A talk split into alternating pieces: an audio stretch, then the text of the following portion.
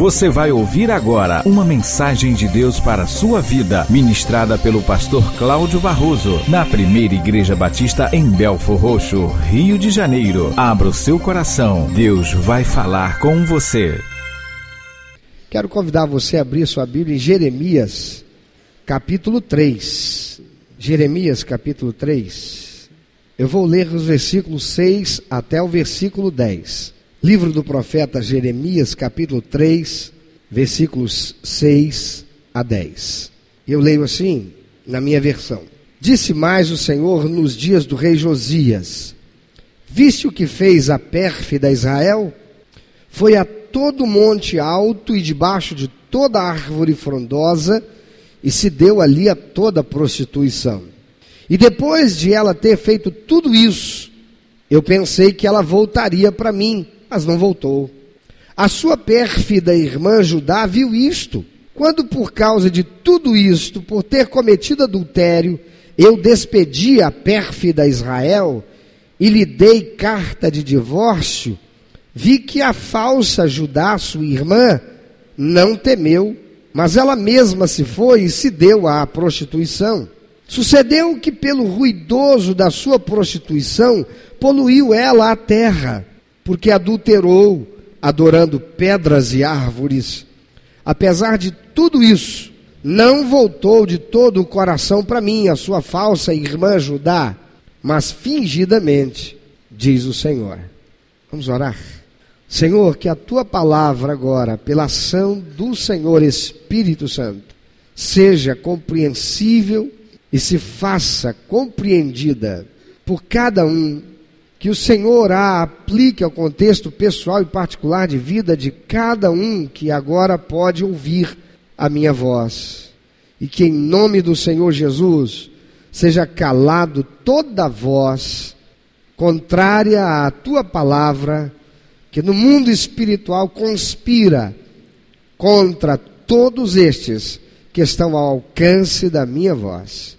E que estes sejam livres para recebê-la e exercendo seu livre arbítrio com a razão, possam tomar posição que hão de responder diante do Senhor. Em nome de Jesus. Amém.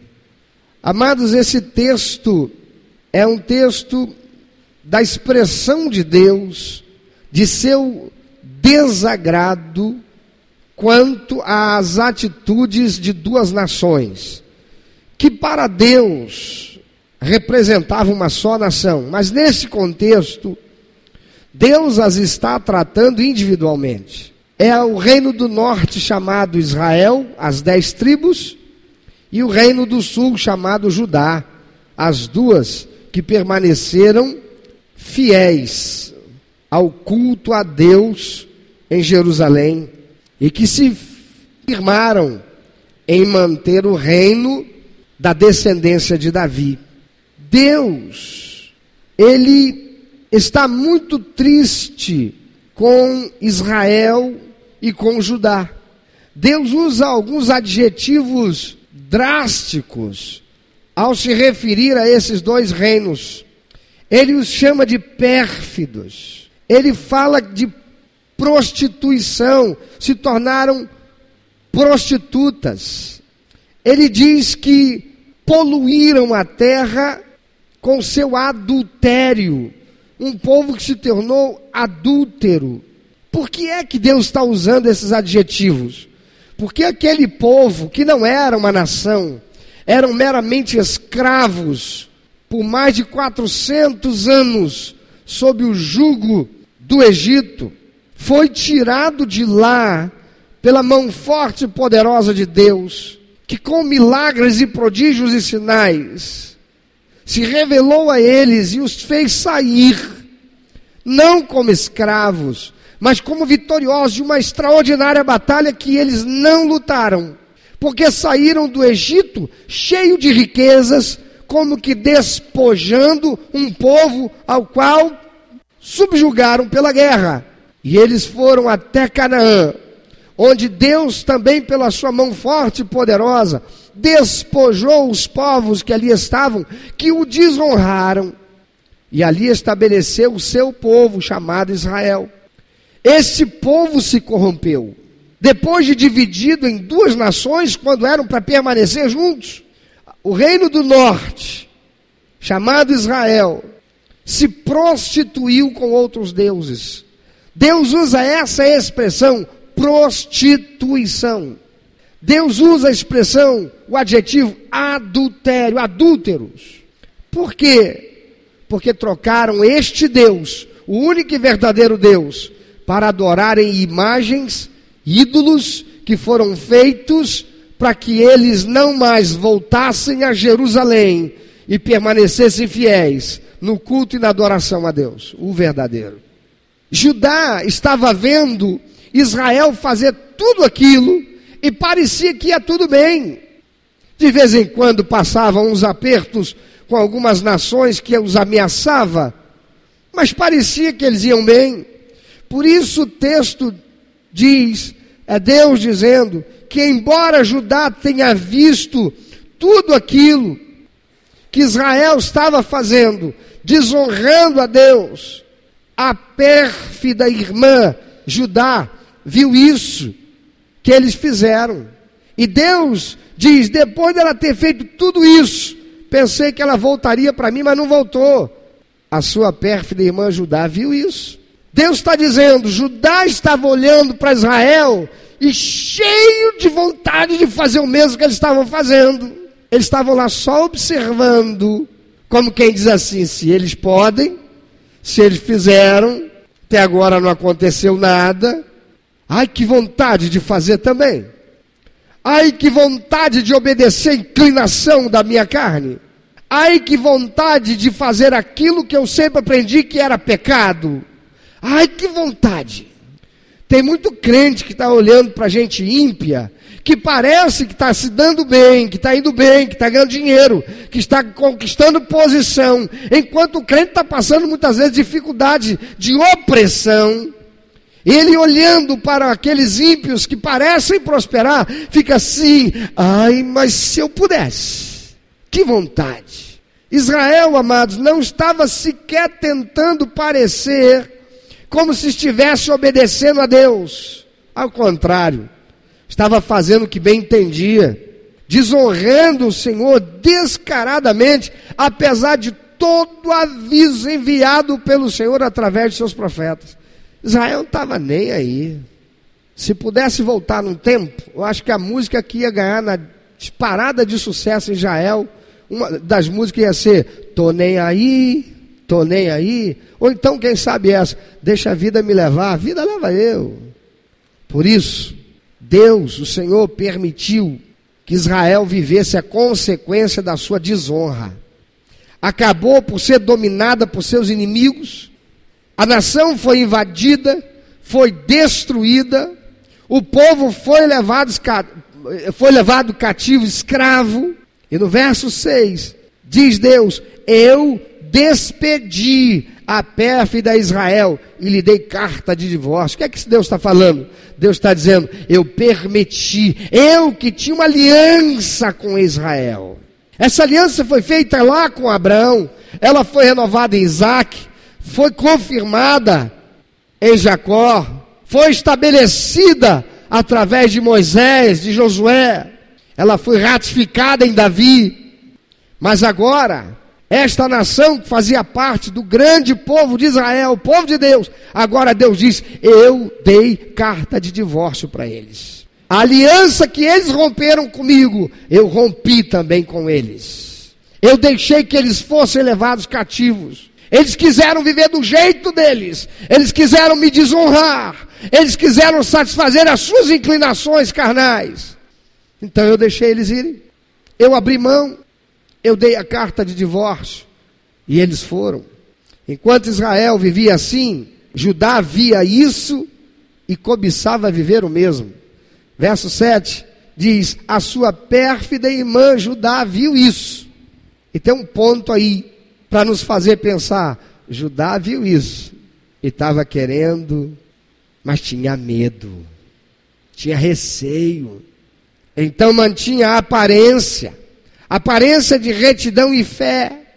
mas sem um coração verdadeiro, pois também começou a andar nas práticas de Israel, ainda que mantivesse o culto a Deus. Israel não, Israel pareceu mais sincero, era descarado. Não quero saber do Deus de Israel. Rompemos o laço com Deus de Davi. Agora a gente tem como Deus esse bezerro de ouro que a gente adora. Agora nós praticamos o culto aos deuses em que a celebração é uma grande orgia em que ninguém é de ninguém. Mas Judá, Judá estava lá, querendo fazer o mesmo, mas sem jeito. E na verdade começou a fazer, ainda que mantivesse o culto a Deus lá no templo de Jerusalém. Amados, Acreditar nas doutrinas certas, sem um coração comprometido, é como oferecer sacrifício, ou seja, é como pedir perdão, sem arrependimento. É como Judá estava. Eles iam para o templo, eles cultuavam a Deus, mas também eles tinham seus ídolos domésticos, eles tinham seus santos de devoção, eles também liam os horóscopos, eles também procuravam aqueles que faziam o mapa astral. Isso já acontecia naquele tempo. Tal como Israel. A diferença é que Israel não tinha o templo do Senhor, Judá tinha. Então o povo ia até o templo, o, to, o povo levava oferenda para agradar a Deus, mas saindo dali também praticava aquilo que desonrava a Deus. Não eram fiéis nos seus negócios, enganavam, corrompiam, aceitavam corrupção e também veneravam deuses estranhos. Às vezes, Judá parecia, o reino do sul, o povo parecia arrependido, porque Deus permitia que algo terrível acontecesse. E aí parecia que eles se arrependiam e buscavam a Deus. Mas o falso arrependimento de Judá trouxe a Jeremias as palavras de Deus de condenação. E Deus diz: adúltero, povo prostituto, infiel. Amado, viver sem fé é viver sem esperança. Expressar arrependimento sem mudança é traição e infidelidade, e era isso que Judá estava fazendo. Era isso que Judá estava vivendo. Por essa razão, o Senhor usou um outro profeta, Isaías, para dizer, e está registrado no capítulo 29, versículo 13 do seu livro, porque o Senhor disse: pois que este povo se aproxima de mim e com a boca e os lábios me honra, mas o seu coração se afasta para longe de mim e o seu temor para comigo consiste só em mandamentos de homens em que foi instruído. Em outras palavras, é apenas religiosidade, nada, nada mais. Se acostumaram a ir à igreja se acostumaram a realizar um culto, se acostumaram a praticar certos rituais que eu estabeleci e dei através dos meus servos no passado, mas eles apenas o fazem com a boca e somente com seus lábios me honram, porque o seu coração se afasta para longe de mim. A consequência disso foi que também Judá foi levado cativo para a Babilônia. O templo do Senhor, uma das maravilhas do mundo antigo, foi destruído e queimado, e a cidade de Jerusalém foi arrasada. Há muita gente que tem vivido como Judá em nossos dias. Se sentem religiosas, vão à igreja, praticam e professam serem evangélicos, cristãos, participam do culto, têm práticas religiosas, mas em sua vida não há santidade. Aliás, o que é ser santo? Ser separado e exclusivo para Deus. Fazem tudo isso, mas não são separados e muito menos exclusivos para Deus. Sem santidade. Não são separados do mundo e exclusivos para Deus. Pelo contrário, quando no mundo vivem como os do mundo. Quando na igreja ou falando de coisas espirituais, quem ouve até acredita que são crentes de verdade. E às vezes pode ser até membro de uma igreja evangélica. Mas nada mais é do que alguém como desse povo judá. um hipócrita aos olhos de Deus. Se esquecem que Deus, o Todo-Poderoso, Ele tem conhecimento de tudo, nada lhe escapa. A palavra de Deus garante, e não é difícil da gente entender isso em nossos dias. A palavra de Deus garante que não há nada feito em oculto que Deus não saiba. Aliás, como eu disse, é fácil da gente entender isso. Há um tempo atrás, o mundo estava em polvorosa, porque o Wikileaks colocou na internet para o mundo inteiro os segredos sombrios de vários países, de várias empresas, de multinacionais e de governos, como dos Estados Unidos, inclusive. Coisas feitas em segredo, que até o homem descobriu. E a palavra de Deus assegura que não há nada que alguém faça em secreto que Deus não saiba. Dá uma olhadinha para quem está do teu lado. Você pode não saber nada dessa pessoa achar que conhece, mas só tem um que sabe tudo a respeito desse alguém. E esse é Deus. Amados, quando eu penso nisso, eu tremo. Eu tremo quando eu penso que às vezes pensamentos percorrem a minha mente que eu rejeito, eu não os quero. Mas cheguei a pensar, mas aquele povo de Judá estava nem aí para isso. Assim como tem muitos crentes hoje e muita gente religiosa que vem à igreja e pensa que está tudo bem. Ei, como é que vai você? Coladinho com o papai do céu. E aí, irmão? Só vitória. Conhece, conhece o crente Só Vitória? Pessoas assim estão vivendo sob um risco iminente de serem deixadas à sua própria sorte, como Deus deixou Judá, depois de ter deixado Israel e Judá não aprendeu. Tem gente que hoje não aprende, sabe por quê? Porque tem a Bíblia na mão e na casa, mas não tem no coração. Não a conhece, porque não a lê. Ou lê, e apenas isso. Porque lê, mas com o pensamento longe, em outro lugar. Quantas vezes eu lendo a Bíblia, Voltei três, quatro, cinco capítulos para ler de novo, porque eu descobri que tudo aquilo que eu li eu não li nada. Peraí, peraí, peraí, peraí. O que, que foi que eu li que eu não sei nada do que eu li? Será que só eu já passei por isso? O negócio é ler três capítulos por dia. Senhor, faço hoje um propósito, faço um voto hoje, vou ler a Bíblia um ano.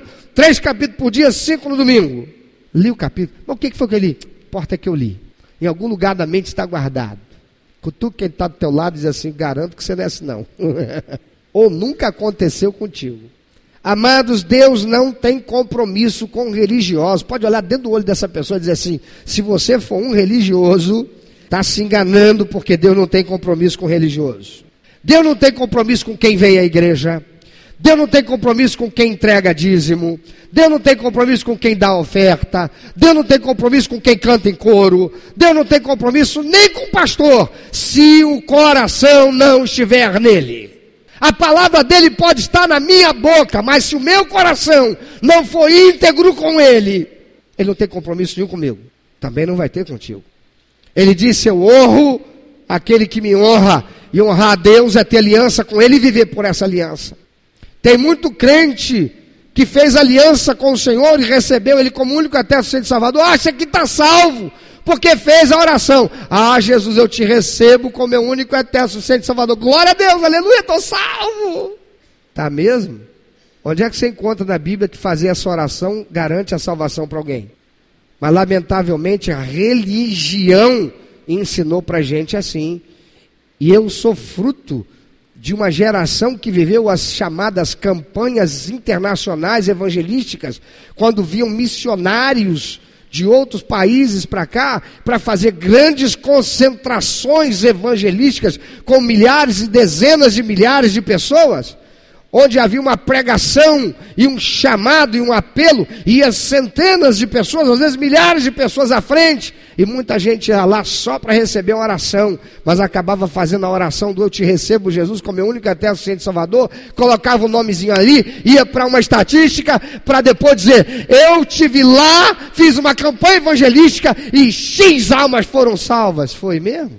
Porque fazer essa oração só não salva ninguém.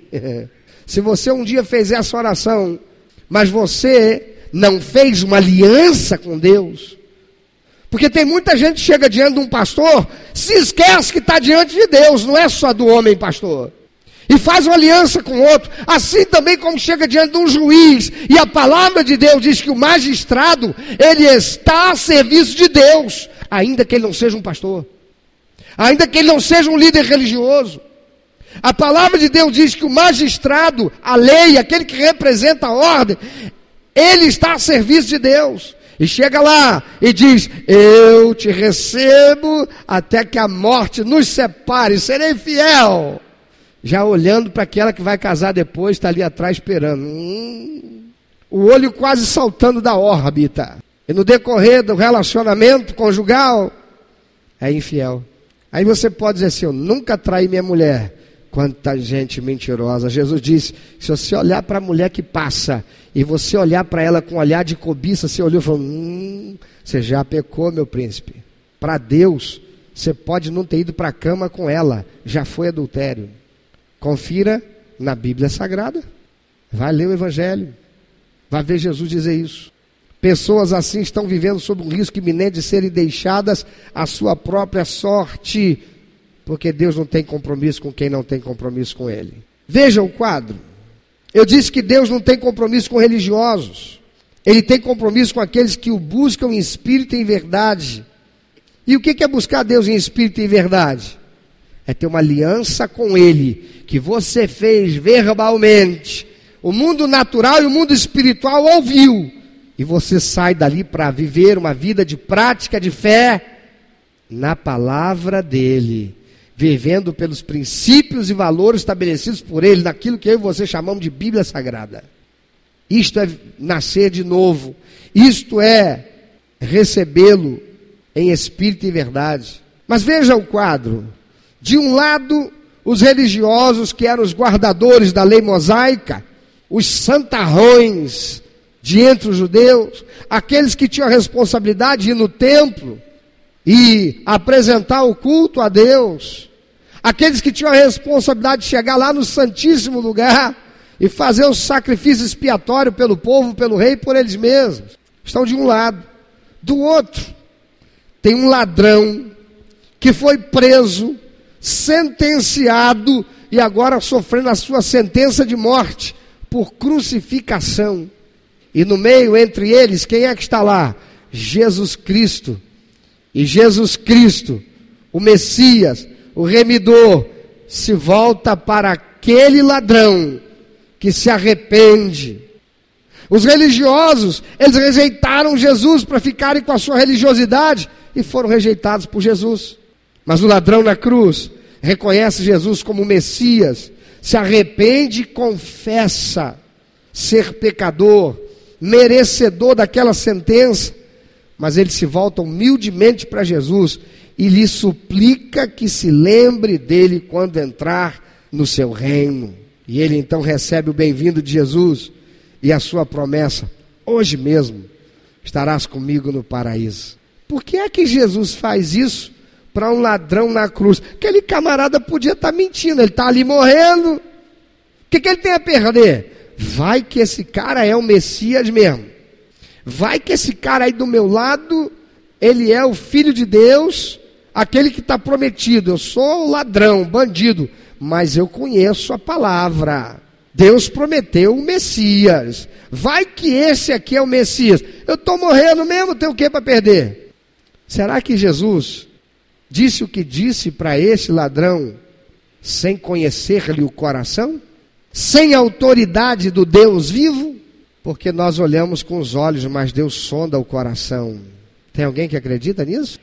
Então tenha temor de Deus. Amados, estar arrependido pelo pecado não é suficiente. Teve um sujeito que se arrependeu do mal que ele fez. Depois que ele fez o mal, ele se arrependeu. Mas não tinha jeito dele desfazer o mal. E aí o que, que ele fez? Ele se matou. Onde estava o arrependimento dele? Ele não tinha arrependimento. Tem gente que confunde arrependimento com remorso. Remorso não é arrependimento. Tem gente que tem remorso. Remorso não é arrependimento. Tem gente que tem remorso. Remorso não é arrependimento. Se eu falar cem vezes, você vai gravar isso? Então grava. Porque o teu remorso não serve para nada. A não ser para te fazer adoecer, entrar em depressão, se tornar cliente de algum psiquiatra, de algum laboratório farmacêutico, de alguma drogaria e só. Porque remorso não é arrependimento. Remorso não produz mudança e transformação na vida de ninguém. Arrependimento sim. Pedro negou Jesus. Ele não pôde voltar atrás. Mas ele não teve remorso como Judas e foi lá e se matou. Ele se arrependeu. E o arrependimento de Pedro fez ele se tornar um outro homem. O Pedro de antes não se compara ao Pedro do depois. O Pedro de antes era arrogante. O Pedro de depois é tão humilde que aquele que se torna maior do que ele é Tiago, que acaba sendo o líder da igreja em Jerusalém. Amados, Deus não tem compromisso com quem tem remorso, porque remorso é não é arrependimento. Tem gente que até se arrepende, mas para por aí. Não prossegue. E não é remorso. De fato, ela se arrependeu. De fato, ela está reconhecida do seu erro. De fato, ela está arrependida. Mas só fica nisso. Quantas vezes alguém se arrependeu, veio aqui à frente ou ficou em pé no lugar dizendo: Senhor, eu me arrependo, Senhor, eu sei que eu errei, Senhor, me perdoa, Senhor. E a palavra do Senhor diz que aquele que confessa o seu pecado alcança o quê? Não, Senhor. A palavra de Deus diz que aquele que confessa e deixa. Tem muita gente que se arrepende, mas não deixa o pecado. Tem muita gente que se arrepende, mas sai do culto arrependido, mas chega ali fora. Satanás diz para ele: vai deixar? Vai mesmo largar essa mulher? Esse adultério?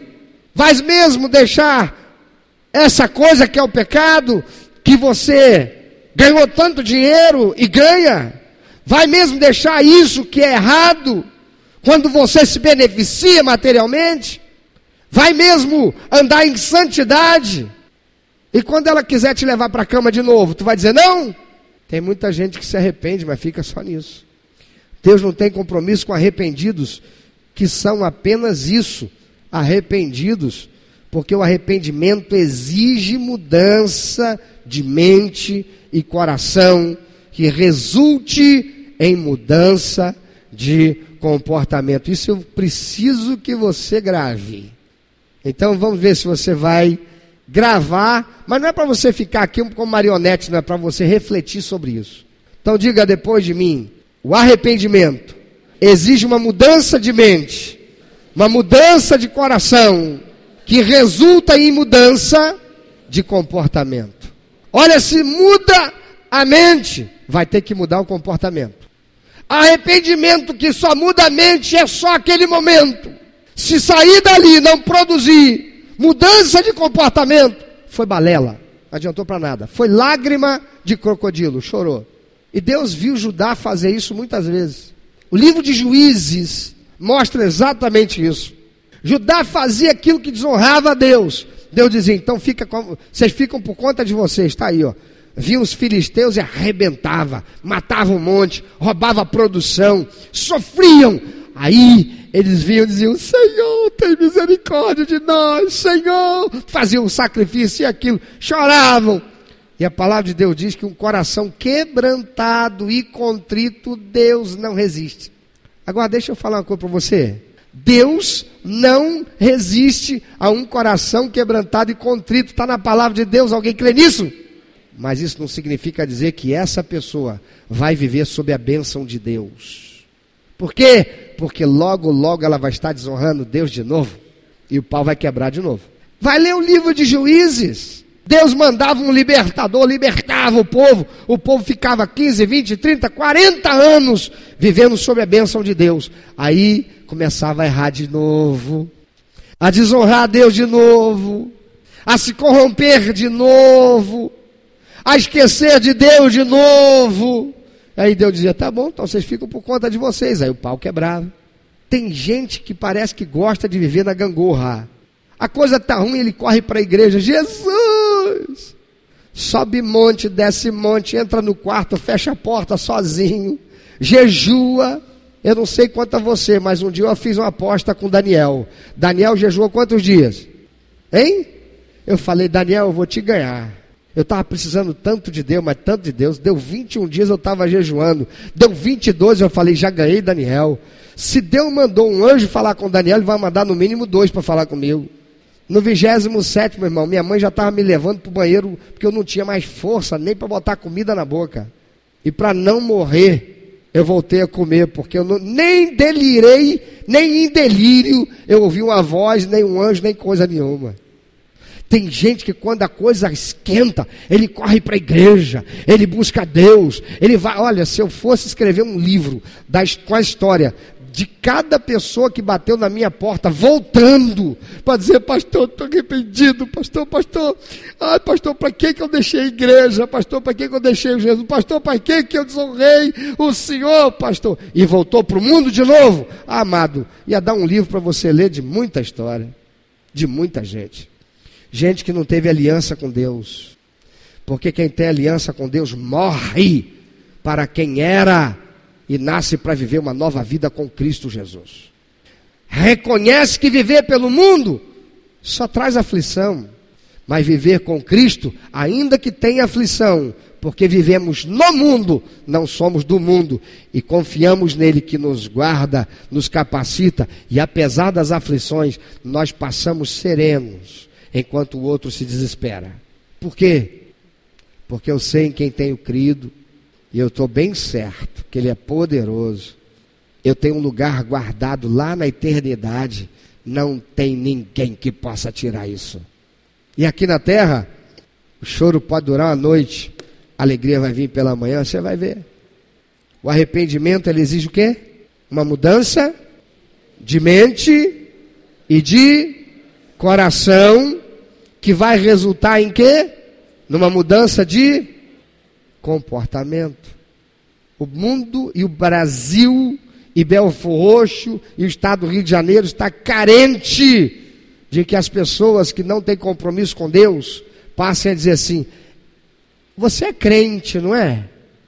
Porque isso hoje em dia está ficando cada vez mais difícil de encontrar. Como é que você sabe? Porque você é diferente. Mas tem muito crente que na empresa onde trabalha ele não, pode, não era reconhecido nem de longe como crente, por quê? Porque ele murmura igual aos outros, ele reclama de tudo igual aos outros, ele fala mal do patrão e do chefe igual aos outros. No domingo ele está na igreja. No domingo ele vem ofertar para Deus e confia que Deus é abençoador, recompensador daqueles que o buscam. Só aqui e lá fora. Judá estava fazendo isso. No templo, era adorador. No templo, louvado seja o Senhor, Criador de todas as coisas. Saía do templo, viviam a vida como outro qualquer do mundo. Não tinha arrependimento sincero, porque não era arrependimento. É isso que Jesus quis dizer, queridos, quando ele falou a Nicodemos que aquele que não nascer da água e do espírito não pode entrar no reino de Deus. É preciso um arrependimento que leva à mudança da mente, do coração e resulta em que? Mudança de comportamento. Aquele que verdadeiramente recebe Jesus como único eterno suficiente Salvador tem que ter uma mudança de mente, de coração e tem que tua, sua vida demonstrar um comportamento completamente diferente daquele que tinha antes. Falava palavrão? Não fala mais não. Fumava? Não fuma mais. Era alcoólatra? Viciado em droga? Está limpo. Ou está no processo de se tornar completamente livre. Era homossexual? Deixou de ser. Mudança de comportamento. Mas não é uma mudança de comportamento, é uma transformação. Porque tem gente que muda hoje, amanhã muda de novo. Mas quem se transforma não se retransforma.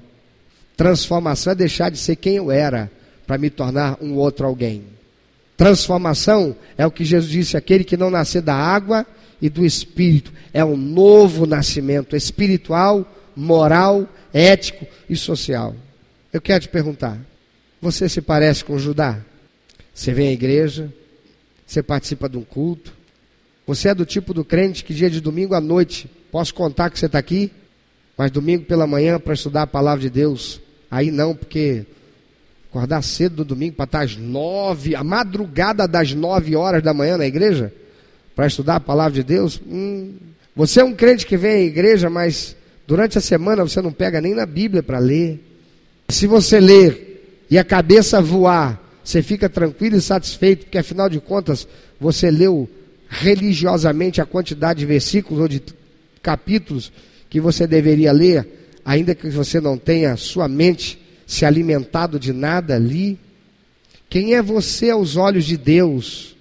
Porque Deus conhece tudo ao nosso respeito e Deus não tem compromisso com quem não tem compromisso com Ele.